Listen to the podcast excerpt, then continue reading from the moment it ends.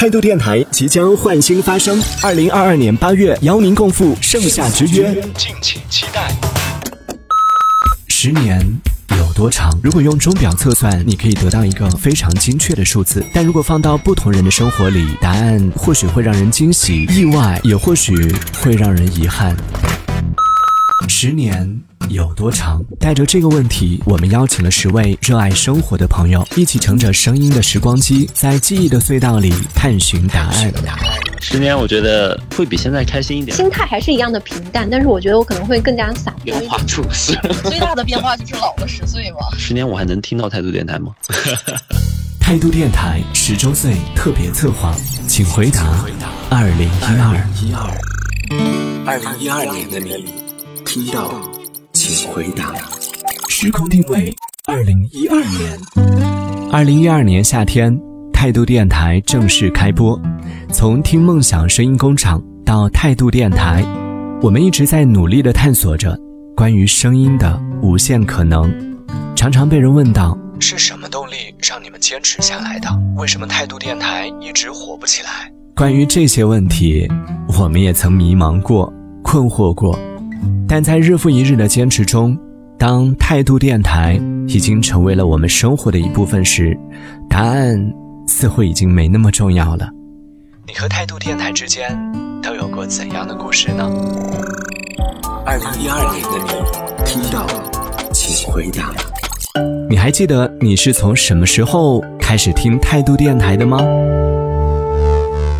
一三年。十月那年我刚读大一，那会就是加了校园广播社嘛，有学长就是他应该偶尔会听一些电台节目啥的，就有一天开会，然后他就给我们推荐了一下态度电台。有一天晚上心血来潮打开了搜索，然后就遇见了态度电台。我觉得这一切都挺有缘的吧。一三年大概七月份开始听到，就是从听到白耳的那一期又见夏天开始听的。然后就一路白耳搜下去，然后开始听你的喃喃自语，然后很喜欢你的喃喃自语。谢谢。这两个节目的话，其实有很多是就是特别能够引起共鸣的，所以我就特别特别喜欢白耳的声音，还有你的声音啊。我还听过若夏的时时刻刻，然后桃子的那个桃子的很喜欢一期，就是第五期的节目《塔斯马尼亚》。讲那个故事的，然后就是带旅游，然后带那个什么的，就是感觉特别好。应该是从那个一三年的时候开始的。呃，我应该是从最初就是二零一二年开始，应该是还在上学。刚开始的时候是从听梦想声音工厂开始的，后来的话从录播节目一直听到那个态度电台的直播嘛，就是觉得每一个主播都很有趣。应该是在一三年。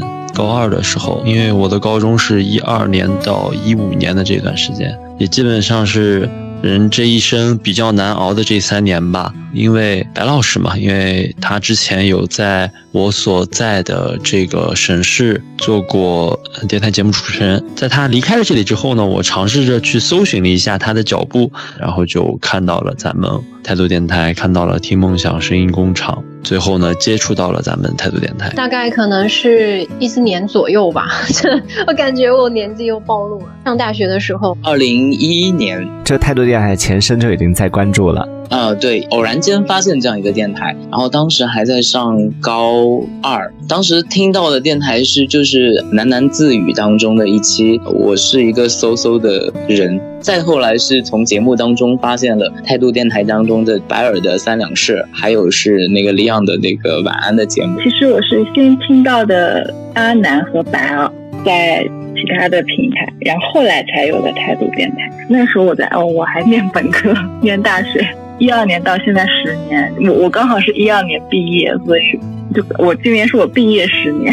可能是在二零一二年的冬天，还是十月份、十一月份的样子。然后我当时是听到了白老师的节目《音乐三两事》嘛，刚刚播出来。我说这个人的声音很好听，听了大概有小半年的时间之后，就开始转到电台里面去，就开始听你们的直播，之后就开始参加你们的录音小组。后来工作实在是太忙了，连听直播的时间都没了，就会听录播。听完录播之后，再往后就是一九年。一九年我们一起出去旅个游，然后后面陆陆续续跟群里面这些人，反正没事就在群里面水群聊聊天。我觉得跟态度的成长，就是基本上渗入在每天的生活里面。我每天都会在群里面跟他们聊聊天，或者看他们聊聊天。感觉态度电台这十年就是真的是陪我时间最久的一样东西。从我毕业起，一直这个声音一直在陪伴着我。在早期的梁老师了，我有个移动硬盘，里面有很多咱们的节目，我下全部下载下来的。态度电台最吸引你的是？比较接近我内心的一些，可能跟身边的朋友就无法谈及的，就是更加就是柔软的一部分吧。像白尔的那一期不够勇敢的一期节目，后来导致我我去出出去旅行，然后就去去了西藏，这个对我也有个很深的影响。还有阿南的这个 Life 星球，也是从那个时候开始，我的所有的网络社交平台上的名字、昵昵称都改成了 Life 星球上的蜗牛先生。当然是主播啦！当时那个梦前碎语简直很牛，好吗？那种节目的表达方式，我听的比较多的，当时嗯，就是第一个是梁老师，第二个是白尔白老师，还有就是阿南这三个人的节目，然后三个人风格就是很不相同，就很励志哎！你们就是记得梁老师之前我不知道是干什么的，听着听着他怎么就去杭州那边当主播了？然后还有白老师，他怎么听着听着他又去当主播了？就是特别感觉我好像感兴趣这个事情，我就可以通过自己的努力去扭转一些，就是线下的一些这个，大概就是这个意思，很励志了，有一种大家庭的那种感觉，然后听众呀。包括主播呀，其实年龄差距也不是特别大，就有共鸣吧。就是有一些东西大家都能聊得来，节目中的观念啊啥的都相对就比较一致吧。每个人的喜欢的点不一样吧。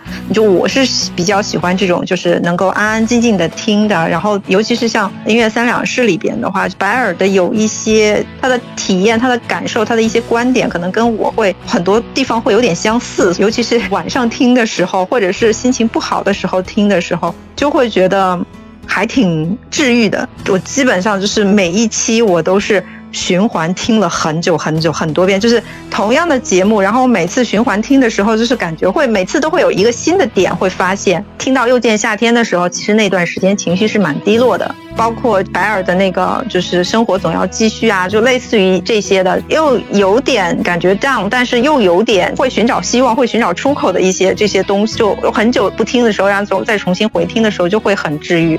因为之前那个阶段，人其实非常有压力，压力很大，而且很浮躁，周围没有能跟你沟通去交流的人。然后咱们态度的节目当时有很多非常有意思的人。有梁老师，还有 David，还有林夕，他们都在用他们的方式传递着积极向上的东西，然后我也愿意去听，更多的是想要有一个宣泄或者说发泄的方式和窗口。当然，我不是通过我来说。而是通过我的听，然后把自己的想法在心里面去表达。吸引我的点，我倒说不出来，我就感觉这个声音跟我自己很比较亲近。在我那几年一个人住的时候嘛，就基本上是靠着听着声音、听着广播，慢慢慢慢过来的，熬过来的。熬过来，有那么惨吗？有一段时间我很苦的一段时间，我的那个生活其实状态很差，基本上靠听广播，然后找点找点其他的事情做。第二年到一五年那段时间，其实我是刚毕业，第前面三年生活状态很苦，一个月就一千来块。钱基本上就勉强够生活的那种感觉，就看不到头。那段时间基本上是听态度电台过来的。我现在想想，其实说实话，现在我算是快出水面了。然后自己在努把力的话，可能会生活条件会更来越来越好吧。态度电台让你印象最深刻的节目或策划都有哪些呢？印象深刻的是你们出的一期旅行的，大家一些电台主播，然后一块儿出去旅行，然后我也关注过，然后发现就是这种节目当中互相在聊的过程特别的轻松，然后也特别符合我就自己切身经历出去旅行的时候和朋友交谈的时候那种感觉，然后。但后来你们节目收费了，我也有，我也有，就是有支持赞赏主播，然后就去听。但是后来因为工作也的确太忙了，然后就就会有落很多。但是平常的这个，嗯，当有一些你们的节目在里面，就直接下载完了，所以我想听的时候，随时随地随刻都可以拿出来听。比较喜欢那个春田花花的那个，我有段时间就比较就是不开心，我就会把它下到我的那个手机里，然后循环听。这个节目更的很少，更着更着就断了，然后我觉得这个是我蛮遗憾的。我比较喜欢这个，很短的时间去听完，又不会觉得疲劳。嗯，然后又可以就是印象很深刻，然后有时候还可以拿来当段子和别人讲。我对那个茶印象比较深刻，那个盒子到现在还在呢，妈拿去装那个针线去了。其实很多哎，我感觉如果说真的说印象最深，我觉得很都很深刻。最开始的从爱尔兰咖啡开始嘛，后来之后梁老师的婚礼啊那些，我觉得印象也很深刻。像这两种类型，一个是有情节，还有一个是呃梁老师通过各种音效，通过他自己声音，把整个故事。非常生动的还原过来。那还有一类型的，我我自己觉得。也是对我自己成长有挺大帮助的吧，因为像我上大学之后出来找工作，其实是一个整个成长的一个阵痛的一个过程。然后当时陪着我走过的就是白尔老师的音乐三两是在陪着我走过的，因为当时这样在公交车上，每次听的都是白尔老师的那个节目，呃，而且它里面很多的一些生活的一些感悟，包括他自己的想法，我觉得有时候都很能够引起共鸣。包括我自己很也是一个很喜欢音乐的这样的，就很爱听歌的人。人嘛，所以这个节目印象也是非常深刻的。然后后来之后呢，我觉得阿南又做了很多很有意义的电台，包括我们的金风大事件，还有晚安陌生人，都是回忆啊。为什么停更了呢？我印象比较深刻的林夕的夜的节目单，小皮老师我和你策划的一个金风大事件吧，应该是。小皮老师的人格魅力深深的吸引到了我，一个非常有趣的男人。这两个阶段刚好是我听的比较多的时候吧。夜的节目单，包括音乐三两事，是比较前期，可能在一五年前后吧。然后咱们金文大事件是我上大学了，上大学之后，这个人整个的状态就不一样了，因为到了一所自己理想的大学吧，也不差，所以整个人的精神，还有想的东西都不一样了。就其实就喜欢去更愿意听一些比较欢快的，而且那会儿是在宿舍，我要在宿舍里去听这些，我特别喜欢印象功放，你知道吗？我想把我的喜爱喜好分享给我宿舍里的所有人。因为到大学大家也都是心情有的时候会特别的好，然后就是金分大事件也让我的一些同宿舍的小伙伴们。嗯，得到了一些快乐，非常有趣。其实刚开始的时候，印象反而会比较深，就比如像刚开始的恋爱手记啊、周末 OK 班啊、玩乐周末派啊，那个时期的时候，我觉得就是每一期的节目听起来都特别的欢乐。我个人比较喜欢像那个白二的音乐三两事啊，还有喃喃自语，后面还有另外一个节目。忧郁好时光是不是？嗯，对。还有那个若夏的，还有向南，向南好像只有几期节目，但是我后面会回听。就是白尔还坚持在，就还在更新，就还在还有其他的好像若夏好像今年有有一次更新，其他的都很久了。在这次的采访中，我们还意外的遇见了两位有电台情节的小姐姐。觉得听态度电台的很多人应该都会有电台情节，当然有这种电台情节的人都会想说啊，那我可不可以尝试呀？所以我也是抱着这样的心态去开始了。大家都是兴趣爱好，就是为了自己共同的爱好努力。好像上学的时间大家都是可控制的。当然，我当时还是比较有精力去催节目的。等到后面大家都已经毕业了，毕业之后实习完之后，大家进入到二十这个阶段，二十加的时候，甚至是二十五加的时候，他们就会面临生存的问题，还有一些就是家庭的问题。那当别人就是开始面临这些问题的时候，他的时间就很紧张啊。包括是我自己也是，好像踏入社会的时候，我很多东西就是每天下了班之后到家里。就是开始回想完今天一天做的事情之后，就没有时间哎，发现我去在写一些东西，在录一些东西，在剪辑一些东西了。所以那个时候我也不太好去强迫别人也去做这件事情，因为我也做不到。所以说的话，那个时候就是因为大家一个一个毕业，我们最终决定这个专辑解散的时候，是在最后一个人毕业的时候。因为我当时是觉得我作为就是我们团队的老大嘛，他们都叫我老大，我觉得。哪怕有一个人可以坚持，我可以挤一挤我的时间和他继续。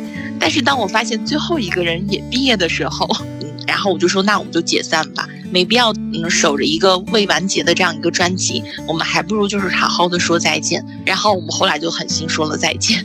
嗯，然后当你说了再见之后，这个就成为你就是蛮珍惜的一个回忆。你可以就是没事儿的时候听一听，然后你去回想那些年你经历过的那些疯狂，然后带给别人的感动，或者是这个地方带给你的成长。我觉得是这十年来当中，甚至是对我来说非常珍贵的一段经历。嗯，它教会了我成长、乐观，然后有了自信。因为很多人会给你评论嘛，觉得你带给了他们很多力量，然后你会觉得你自己不再是那么没有能力的人。刚开始因为，呃，样貌的一个不好嘛，然后总会觉得说自己不是很敢去接触别人。但是你在一个看不见别人看不见的角落，你带给别人的力量的时候，你会觉得说哇，我可以做很多很多是我想象不到的。所以我觉得，虽然解散了，但是它带给我们的变化，我们都真实的感受到，然后并且就是很珍惜它这么长长的一段，然后里面这一段经历了。嗯，这个过程里面你会有什么就觉得比较辛苦的这种时候吗？有的，我觉得我们刚开始做的时候，我们都很拼嘛，我们都是姑娘，然后那个时候就是很多个夜晚，就是为了就是我们保证每天都更节目这件事情。然后每天都要去绞尽脑汁去想，我觉得那个时候差点就坚持不下来了。作为我们非专业的人士嘛，因为我们有学医的呀、学幼师的啊，或者是包括是警察呀什么巴拉巴拉的，我们都是非专业，没有一个学传媒的，所以我们面对这些事情的时候，就要就是厚着脸皮去问其他有台的这些专业人士。然后，嗯，但是好歹就是每一个难关我们都克服下来了。我觉得最难的就是我们没有克服现实。现实的话，让我们毕业，让我们面入步入下一阶段的时候没有克服。如果要是克服的话，我觉得坚持下来，嗯，还是一件很好的事情。最开始的话呢，其实是先从网页那边听电台的，自己本身也比较喜欢电台。那时候其实我还不知道态度，其实我们最开始应该是听的白尔老师的这个节目，还有梁老师的节目。听完之后就觉得是一个很高大上、很远，没有想象过自己可以跟态度电台的一些主播会有联系的。那个时候就觉得哇，就觉得做好好，然后自己觉得是一个小喽啰。后来之后呢，自己开始就是以态度为目。标吧，就是开始在尝试着做电台，嗯，从导播开始做起，做起然后自己开始做直播电台，先做点歌的，后来做音推的这种类型的节目，在自己做的过程当中，还在不断的听态度，然后后来就就加了态度相关的一些粉丝群，后来就慢慢的才接触到我们态度很多的一些好朋友，所以感觉就好像是自己从一个很小的一个小朋友慢慢长大到现在，就觉得就是一个成长的一个过程。我刚刚也在想我，说我要怎么去描述态度电台的。这个角色，我觉得其实我们现在生活当中很多的初中的同学、高中同学，生活当中的很多朋友都在慢慢的流失，都在慢慢的跟自己联络越来越少嘛。但是我觉得。态度电台就是从我上大学到现在，就是一直都还是在聊的，每天都会去看的，从 QQ 聊到微信，从微信聊到 QQ，从 QQ 聊到微信，就是很多人都还是一直在。后来我在想说，为什么会一直在呢？我觉得这个时候我就感觉态度电台就像一个大学一样，很多人都是在大学里面一起一起成长起来。然后我觉得这个大学应该从刚开始到现在到到老，我觉得应该也不容易解散吧。我希望如此。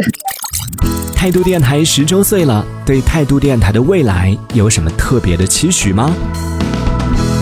就是一直在的话，就会很开心了，因为我自己也不太懂嘛，能坚持做那么久，而且节目质量对我来说已经很棒了。那如果可以一直做下去的话，我觉得。就对我来说，就是一个很好的事情了。讲实话，听态度电台虽然说听的时间断断续续的，但是想想这十年态度电台从来没离开过，你们也还一直在坚持着，我觉得真的挺不容易的。因为其实我们算是一个好小众的电台，听的人很少，而且这几年现在陆陆续续的越来越少了，你们还能坚持下来，挺不容易的。只要你们一直在，我们就会一直听，可能听的时间会少，但是真真的只要你们还在做的话。我觉得我们就会一直听下去。我感觉得到态度一直都是在努力，虽然现在我们的这个有声电台慢慢的已经比较销声匿迹了嘛，是属于一个没落的行业，但是我觉得。态度电台所代表的这个精神，所输出的这个价值观，我觉得是不能没落的。所以虽然说很多时候我们的主播可能也越来越少了，然后我们的节目可能频率也没有这么高了，但是我觉得一直坚持下去，如果一直坚持下去，我们这些听众也会一直在的。虽然。频率可能我们也没有办法频率这么高的去互动，但是其实一直都是在的，活着就好。我因为我现在各方面工作也忙，然后确实也是很久没听了，然后要不是这个公众号给我们这些推文，压根儿都想不起来了。就是一定要一直在啊！每当你遇到一些心情不好，或遇到一些挫折的时候，你就会很想看到某一件东西，你之前很坚持的，然后它一直存在，就会给你很大的一个力量。就是我每次就是快自己不行的时候，我就开始打开我的微信公众号，然后就看一下态度电台，包括是态度电台，有时候还会觉得怎么居然还在 YY 上直播，然后就会觉得很有力量。所以我希望未来态度电台可以一直一直就这样嗯办下去，坚持你们的初心。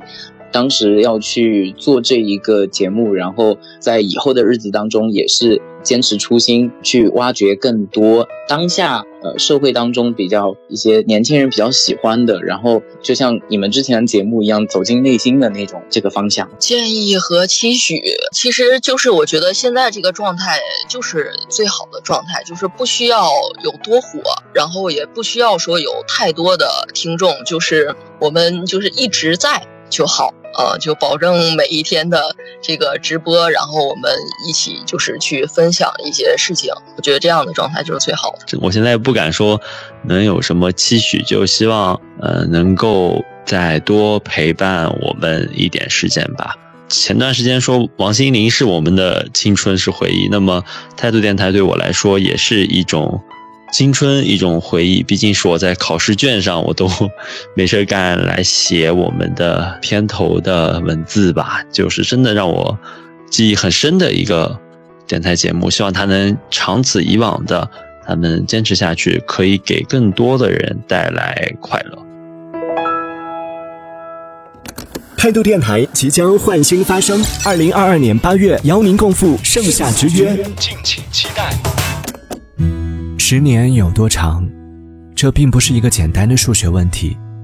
透过十位朋友的分享，我们听到了最质朴的幸福，结了婚，今年要的小孩，也感受到了成长中的痛。你才会更加珍惜你以前一直在陪在你身边、没有条件的对你好的那些。一路走来，有努力付出后的收获，好的他们地方的就是一个线的状，也有不得不面对的伤痛。是外公过世之后。时不时的会想起，无论结果如何，都请给拼尽全力的自己一个温暖的拥抱。希望以后过好每一天吧。态度电台十周岁特别策划，请回答二零一二一二二零一二年的你听到，请回答。